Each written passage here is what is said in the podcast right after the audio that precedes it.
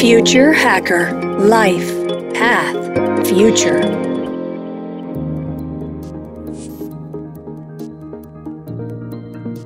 Olá pessoal, bem-vindo ao Future Hacker. Meu nome é André Chaves e temos aqui uma entrevistada muito especial, que é a Ana Carolina Toledo. Ela é advogada de formação, cross-cultural trainer, coach e facilitadora do desenvolvimento de indivíduos e transformação das relações humanas. Uma jornada longa de expatriação trouxe para ela uma super oportunidade de convívio e conhecimento de diversas culturas, entendimento dos mais diferentes tipos de comportamento humano e formas de interação. Bem, não vou dar spoiler aqui. Bem-vinda, Carol, ao Future Hacker. Obrigada, André. Um super prazer estar aqui. Já tinha ouvido falar do Future Hacker. Sigo vocês nos podcasts no Spotify. Conheci primeiro inglês para depois saber que tinha em português. Então, prazer enorme estar aqui com vocês hoje. Muito gostoso poder falar um pouco da minha jornada e como essa minha jornada me aproximou dos movimentos que eu faço hoje para os indivíduos e para transformar a dinâmica das relações. Muito obrigada. É um grande prazer. Exatamente esse ponto que eu queria que você começasse a entrevista, né? Quer dizer, falasse um pouco dessa sua jornada e como você chegou nesse papel, né, de compreender né, as nuances das diferenças culturais que existem, como auxiliar as pessoas na busca dessa compreensão. Muito bom, André. Bom, então, minha jornada começa lá atrás.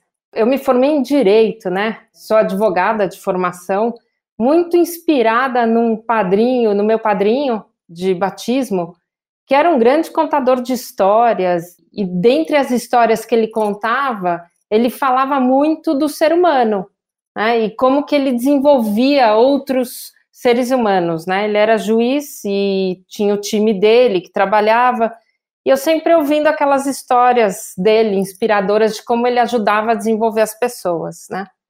Aí fiz direito e já no primeiro ano depois de formada, por ocasião da, de uma expatriação que surgiu pelo trabalho do meu marido, acabei não, não advogando e me entregando para a vida de, de expatriado, que é uma vida que você tem que poder conviver com pessoas de comportamentos totalmente diferentes dos teus.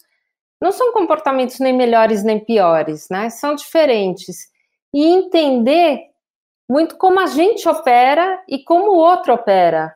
E como que eu consigo utilizar essas diferenças para aumentar o potencial da relação, porque no fim de tudo, o que a gente quer quando a gente está convivendo e trabalhando com pessoas de outro país, a gente quer sentir bem, né?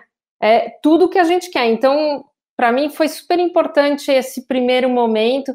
Eu lembro que primeiro tem uma coisa de resistência, né? Primeira vez, sair do país. Eu tinha uma filha, minha filha estava com dois anos na época, ah, então primeiro uma resistência, que é algo natural, né?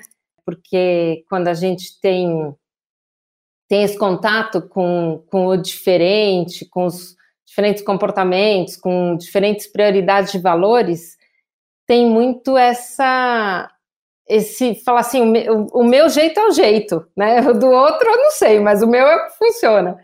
Teve esse movimento, mas logo depois eu acabei embarcando para uma expatriação mais longa dentro da América Latina, que não só a, a minha primeira expatriação foi Portugal. A língua era a mesma, apesar dos comportamentos humanos serem totalmente diferentes. A partir disso, quando eu volto, a gente vai para uma expatriação que foi bem mais longa e que foi para a Argentina. Foi minha primeira expatriação. E aí já tinha o desafio da língua, de ser outra, né? Cheguei lá sem falar nada de espanhol, saí de lá falando espanhol e as pessoas falam que eu, que eu falo que nem argentino, né?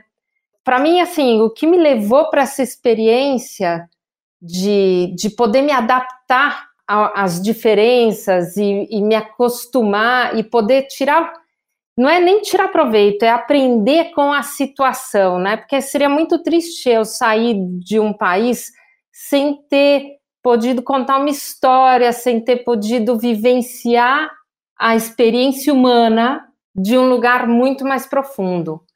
Então, é, eu embarquei de corpo e alma nessa experiência, e aí eu fui, fui me apaixonando pelo comportamento humano, pelo desenvolvimento humano, pela diferença em si, sabe? Sem julgar, para a gente entender o potencial que existe em cada indivíduo. E com isso, eu fui me envolvendo cada vez mais em estudar o comportamento humano e estudar como é que o ser humano evolui na sua jornada. Então, aí eu fiz formação de coach, é, fiz várias jornadas de, de entender o comportamento humano, não só o cognitivo, mas fiz jornadas de comportamento humano emocional, então fiz muito do desse âmbito do corpo mais sutil, mas que fala muito, né, de quem somos, desse corpo emocional e do corpo do corpo mais, mais eu não vou nem entrar em religião aqui, tá?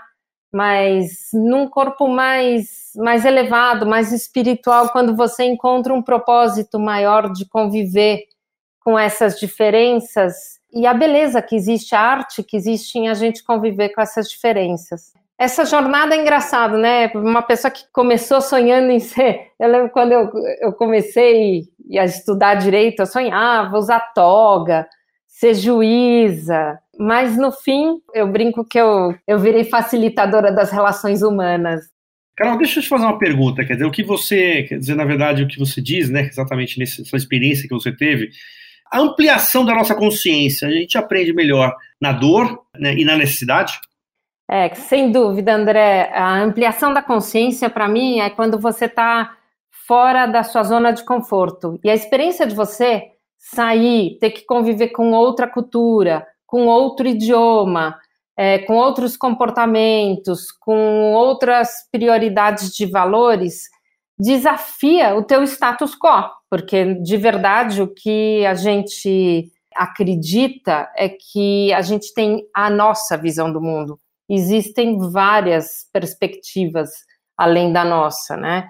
Eu não tenho dúvida e eu acho que o ser humano ele evolui quando ele sai dessa zona de conforto. A dor é uma dor de crescimento, né? Eu costumo dizer que eu brincava com os meus filhos quando a gente mudava de país, sempre existe aquele primeiro impacto da mudança que gera uma dor, uma dor emocional mesmo, que faz a gente até, até chorar e expressar alguns sentimentos e emoções. E quando a gente vai embora desse país, a gente expressa essa mesma dor, né?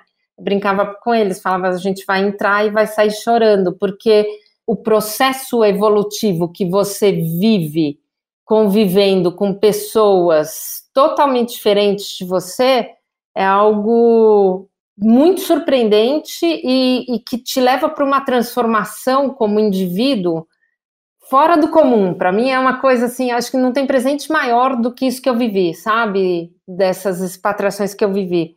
E eu acredito muito que a expansão da consciência é através dessa dor que você fala, mas para mim eu não vejo a dor como algo que não possa ser suportado, né? Eu acho que a dor faz parte do processo evolutivo do ser humano. Perfeito. Carolina, me diz o seguinte, hoje, né, você se dedica a programas, né, para desenvolvimento de lideranças e times, né, que acompanha jornadas de autodesenvolvimento, autoconhecimento, evolução e transformação para que as pessoas possam né, estar conscientes da sua essência, potencial e assim se relacionarem e colaborarem de forma autêntica. Esse é um texto seu, né? Como fazer isso se o mundo corporativo é normalmente muito hostil? Boa. então, eu acho que é exatamente esse ambiente hostil que leva a liderança hoje a ter dentro da sua pauta de desenvolvimento de liderança é, a criação dessa cultura mais focada no, no desenvolvimento das pessoas, uma cultura mais focada no ser humano, onde leva mais a parte humana para dentro da organização. Porque o que, que acontece? No fim, as empresas elas são feitas por pessoas que se relacionam para tomar decisões. Se a gente cria um ambiente que é favorável a esta relação e que as pessoas sentem que esse ambiente permite que elas possam trazer suas verdades, suas fortalezas, suas fraquezas, suas diferentes perspectivas e que elas podem co-criar e colaborar juntas para um resultado melhor e mais satisfatório para atender um mundo em constante transformação, eu não tenho dúvida que esse é o movimento que a liderança está se ocupando de fazer. Eu acho que aquele modelo de entender que as empresas eram um lugar para recursos humanos e tratar as pessoas como um recurso, eu odeio falar recurso, retenção, para mim são palavras que já estão em desuso. Porque no fim, as pessoas são as que fazem as empresas, né? Então, por que não tratar elas como elas são, como verdadeiros seres humanos, né? Eu acho que a gente está passando por um período de transformação. Eu não tenho dúvida que a pandemia acelerou esse movimento de olhar mais para o ser humano, porque no fim, esse período prolongado de, de incerteza, de medo, de complexidade, levou a um olhar mais para as pessoas como seres humanos dentro das organizações. Eu acho que o grande, o grande diferencial que tem quando a gente olha para um ambiente organizacional e dá a possibilidade de criar dentro desse ambiente uma cultura que favorece as relações mais saudáveis, vai favorecer as pessoas serem autênticas, íntegras e não precisarem vir trabalhar de manhã colocando uma máscara e sair no fim do dia tirando essa máscara. Isso vai trazer um benefício enorme para as organizações, vai permitir que essas organizações perpetuem. A gente sabe que existe um, um novo normal, que eu não sei nem, nem nomear o que, que vai ser, porque ninguém sabe, que está vindo por aí. E esse novo normal, a única certeza que eu tenho é que vai ser um ambiente de maior colaboração e um ambiente com um olhar mais para o cuidado com o ser humano, para o cuidado para com as pessoas. E o fato de você dar a possibilidade das, das pessoas se expressarem de forma autêntica, desafiarem status quo, trazerem ideias, deixarem fluir o pensamento que muitas vezes fica oculto por conta de um ambiente é, bastante hostil nas organizações, dá possibilidade não só do desenvolvimento dos indivíduos, mas também elas passam a se relacionar de um lugar muito mais transparente, porque eu conheço o outro além do crachá. Eu conheço o outro com as suas histórias, com as suas crenças, com as suas limitações, com as suas fortalezas, com as suas virtudes. Então, isso para mim é a beleza que vai existir nesse movimento que eu, eu acredito que a, a pandemia só impulsionou. Muito legal isso, porque inclusive as vacinas, né? As vacinas, se não houvesse a colaboração entre, entre os próprios países, não, a gente não estaria né, na, hoje vacinando a população inteira aí. Deixa eu pegar um, tre um ponto importante, Carolina, que é o seguinte: independente da pandemia, né, a gente hoje vive uma sociedade competitiva por natureza, né? Desde a pré-escola, né? Desde de, até o no final da nossa vida, tudo passa por competição, seja para pegar um conquistar um spa, sei lá, uma vaga no, no, no emprego, uma, uma uma colocação na, na, na, numa seleção, etc. Entretanto, existem alguns movimentos né, geracionais que a gente percebe que está lidando um pouco diferente com isso, independente da pandemia, né? Quer dizer, por exemplo, você pega uma geração nova que já eles lidam diferente com, essa, com, essa, com esse tipo de competição. Você acredita que no futuro a gente pode ressignificar o termo competição para competição?